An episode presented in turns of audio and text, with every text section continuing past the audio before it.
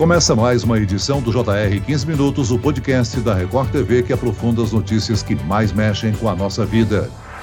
Maio Amarelo é o mês da conscientização para reduzir acidentes de trânsito. Um dos principais objetivos da campanha é chamar a atenção da sociedade para o alto índice de mortes e feridos em todo o mundo. Mesmo com a mobilização, o número de ocorrências tem levantado alerta. Em Goiânia, uma adolescente de 15 anos e um rapaz de 20 morreram após acidente durante um racha entre o veículo que estavam e uma BMW. Já no estado de São Paulo, seis pessoas morreram num grave acidente com um ônibus da dupla sertaneja. Entre as vítimas, o cantor Alexandro Correia. Por que é tão difícil reduzir a violência no trânsito? Como convencer motoristas e mudar comportamentos arriscados ao volante? Quais as outras medidas que podem reduzir a mortalidade nas ruas e estradas? Para discutir sobre a campanha, o 15 Minutos de hoje entrevista o observador certificado Maurício Pontelo, representante do movimento Maio Amarelo em Minas Gerais. Bem-vindo, Maurício. Tudo bem, Celso. É um prazer estar com vocês e todos os ouvintes do 15 Minutos. Quem nos acompanha nessa entrevista é a repórter da Record TV, Mariana Bispo. Mariana, acidentes tão graves nesse mês demonstram a importância da campanha Maio Amarelo, não é verdade? Oi, Celso. Oi, Maurício. Exatamente. Os acidentes de trânsito são um grande problema de saúde pública que afeta todo o país e estão entre os eventos que mais tiram a vida das pessoas. E neste Maio Amarelo, a campanha tem como tema Juntos Salvamos Vidas. Celso, a gente tem mais informações informações sobre os casos que você citou no início do podcast. E só para o nosso ouvinte ficar atualizado, no fim de semana, uma adolescente de 15 anos morreu em um acidente de carro em Goiânia. Ela foi arremessada do veículo em que estava após a caminhonete invadir o canteiro central e capotar. A suspeita, Celso, é de que o acidente aconteceu durante um racha entre dois carros de luxo. As últimas informações sobre o caso são de que um outro passageiro que estava na mesma caminhonete teve a morte confirmada. Já que em São Paulo, um outro grave acidente chamou atenção. O ônibus de uma dupla sertaneja capotou. O veículo que transportava Conrado e Alexandro tombou na rodovia Regis Bittencourt e seis pessoas morreram, incluindo Alexandro, integrante da dupla. Eu já vou aproveitar a oportunidade e perguntar ao nosso entrevistado, Maurício, a flexibilização das restrições da pandemia com maior circulação de carros na rua pode ser um dos fatores para voltarmos a registrar casos graves como estes? Olha, Mariana, o que nós percebemos dos estudos recentes que nós fizemos, inclusive os últimos dados atualizados de 2020, comparando com 2019, nós já tivemos aí, mesmo na época da pandemia já, né, dessa flexibilidade que não existia, as pessoas estavam paradas, mas mesmo assim o número de mortos no Brasil acabou subindo 2%. Às vezes parece pouco diante da estatística, mas são pelo menos menos mil vidas a mais que nós perdemos em acidentes de trânsito ainda na época da pandemia. Com a flexibilização, a tendência, lógico, com a movimentação maior, é que esse número também siga nessa tendência de aumento, infelizmente. Parece que as pessoas ainda não conseguem, né, de certa forma, entender o quanto que é necessário essa mudança de comportamento. Então, a, proposta do Juntos Salvamos Vidas também é para isso. Não só a questão de quem está acompanhando os acidentes, acidentes e quem está tentando tirar pessoas do asfalto para socorrer, mas é que depende de todos nós, de cada um de nós. Então, essa flexibilização assim está nos preocupando em relação à população, que talvez a mesma liberdade que ela acredita ter agora, né, em relação à pandemia, ela também possa levar isso para o trânsito, e isso nos preocupa bastante. Maurício, nesse caso que citamos agora há pouco, o que aconteceu em Goiânia, onde os dois jovens morreram de forma trágica, há indícios de que eles participavam de um racha. Participar de rachas é crime por colocar em risco a própria vida e a de outras pessoas. Isso tem provocado muitas vítimas no Brasil, não é mesmo? Exatamente, Celso. Ainda as pessoas não conseguem diferenciar essa questão dos crimes de trânsito. O Código de Trânsito brasileiro ele prevê lá uma série de crimes diante da lei. E as pessoas acreditam que isso não acontece, que isso não é possível. Esse esforço para avisar a população de que há crimes a serem cometidos cometidos que são cometidos na direção de um veículo, né? Como é o exemplo claro dessa suspeita de racha, e é bem provável que tudo está levando para que isso tenha ocorrido mesmo. Ou seja, colocar a vida de outras pessoas em risco no trânsito, ele é crime. E não só essa questão, e ele tem uma agravante ainda, né? Pela questão do uso do álcool, que é importante a gente lembrar disso também, né? Porque qualquer crime no trânsito hoje, quando além dele estiver ali presente o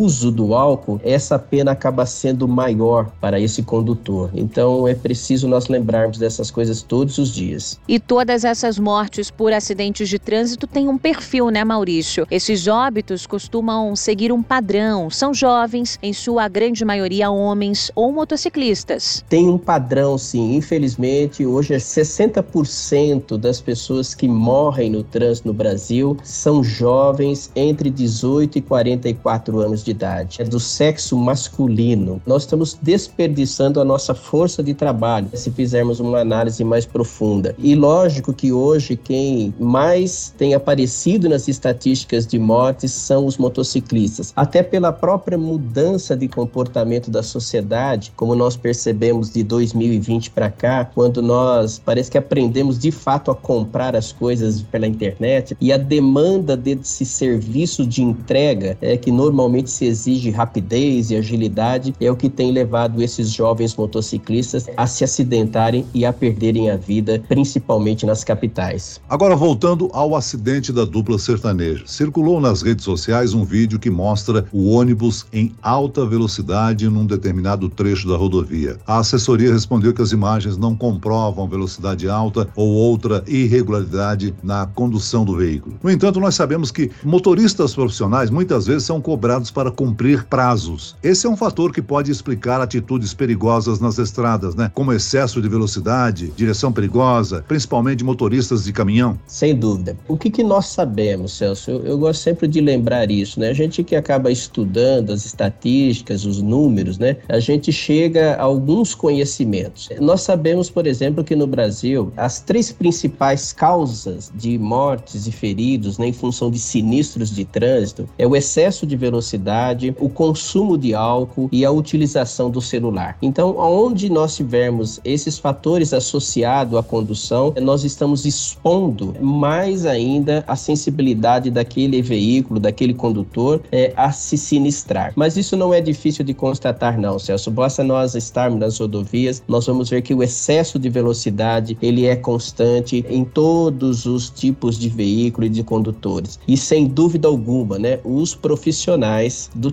trânsito, né, os caminhoneiros, os motoristas de ônibus têm uma pressão maior e isso faz com que também se exponham mais ao risco. Mas a sociedade precisa entender e também saber acompanhar a prestação desse serviço. Se aquele condutor está em condições, né, de conduzir, se ele está se comportando bem. Mas isso nós precisamos avançar mais como o movimento Maio Amarelo para pautar a sociedade dessa necessidade dela também ficar atenta a esse tipo de prestação de serviço. E Maurício, trabalhar a educação no trânsito é uma tarefa difícil? A responsabilidade ao volante acaba sendo determinante para o número de acidentes e mortes? Mariana, a educação para o trânsito é o que nós acreditamos. Educação no sentido não de uma matéria propriamente dita, num programa formal de educação. Nós acreditamos que essa educação ela vai além da sala de aula, é uma educação para a cidadania que nós chamamos. Nós temos que trabalhar a educação desde a infância, não a educação de um futuro condutor, como muitas vezes as pessoas gostam de dizer, que a criança é o futuro condutor. Não necessariamente, ela pode não ser um condutor, mas ela precisa ser alguém comprometido com a segurança no trânsito também. E isso passa por uma questão da criação e do desenvolvimento de uma cultura de segurança. Nós ainda não conseguimos, no Brasil, atingir um nível bom de cultura de segurança no trânsito. Nós ainda temos falhas né, na cultura de segurança nossa. Nós nos expomos muito aos riscos e aos perigos. Então, quando nós falamos educação para o trânsito, é, na verdade é uma educação para o comportamento seguro, que é o que a gente acredita, né? Que desde a criança, principalmente até os jovens, né, nessa idade crítica que nós já falamos deles, mas até a terceira idade, né, onde há muitos acidentes com idosos, com atropelamentos, com quedas no trânsito. Então a educação ela é de ponta a ponta. Os motoristas não gostam e muitos reclamam, mas radares e maior presença de policiamento nas estradas são fatores que reduzem o número de acidentes e a gravidade dos acidentes. Conscientizar os motoristas sobre isso não seria uma forma de reduzir o número de vítimas nas estradas? Celso, eu costumo dizer o seguinte, né? É, ninguém gosta de ser fiscalizado, ninguém gosta de ficar exposto ao outro, né? Sem dúvida alguma, os radares são fatores importantes, equipamentos importantes na preservação da vida. Eles nos controlam. Fato é que aonde existem os radares, né, eles já são ali instalados através de estudos por ser um local de acidentes, um local de risco elevado. Então, para isso eles estão instalados. O problema é que as pessoas muitas vezes fazem aquele processo que a gente chama de estilingue, né? É, reduz a hora que vai passar no radar e acelera depois o radar. Mas o radar ele é meramente, ele tem que ser para nós só um lembrete de que naquele trecho, naquela via, há uma velocidade já estipulada para a segurança. Então as pessoas não podem ficar presas ao radar, elas precisam entender definitivamente de que as velocidades indicadas nas vias, nas rodovias, elas têm que ser obedecidas, porque elas foram calculadas para exatamente trazer segurança para aquele trecho. Não é uma questão de reclamar do radar, né? Mas é uma questão de saber que naquela via a velocidade é aquela. O, radar está ali para nos lembrar, né? Olha, lembra que aqui é essa daqui. Então maneira aí se você não está obedecendo. Bom, e o Conselho Nacional de Trânsito publicou as regras sobre o cadastro positivo de motoristas. É um projeto que possibilita ao poder público premiar bons condutores com redução dos valores pagos em impostos, pedágios, seguros e até aluguel de veículos. Maurício, essa ação pode ajudar na redução de acidentes de trânsito?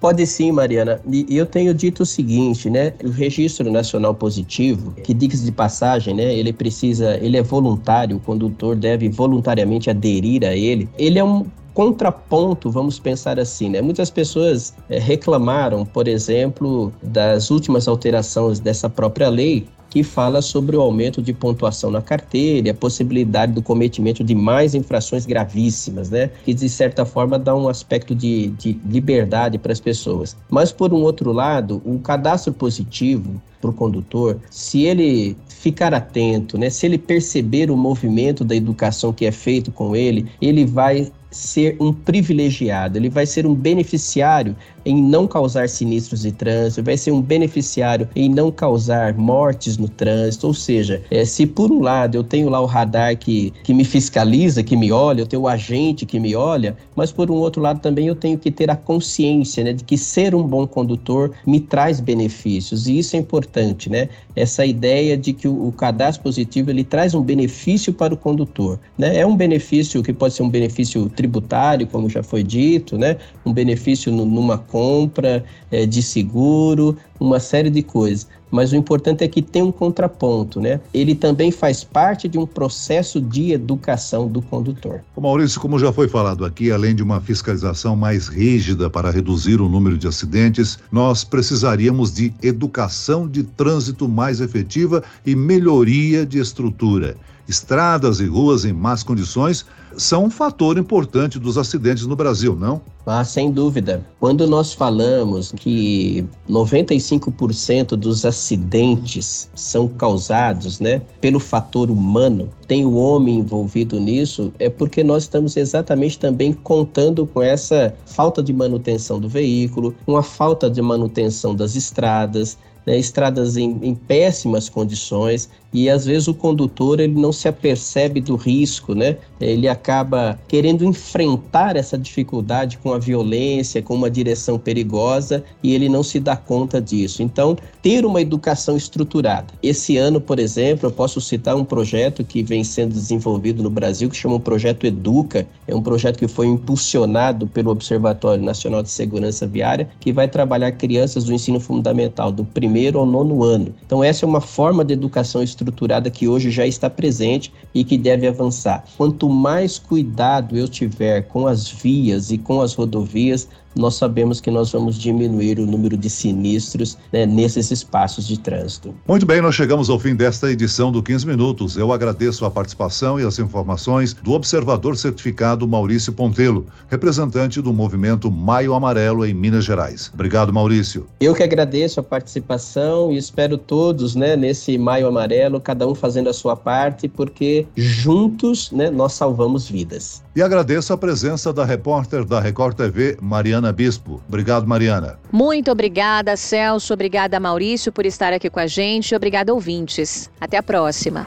Esse podcast contou com a produção de David Bezerra e das estagiárias Kátia Brazão e Larissa Silva. Sonoplastia de Marcos Vinícius. Coordenação de conteúdo, Camila Moraes, Edivaldo Nunes e Deni Almeida. Direção editorial, Tiago Contreira. Vice-presidente de jornalismo, Antônio Guerreiro. E eu, Celso Freitas, se no próximo episódio. Até lá.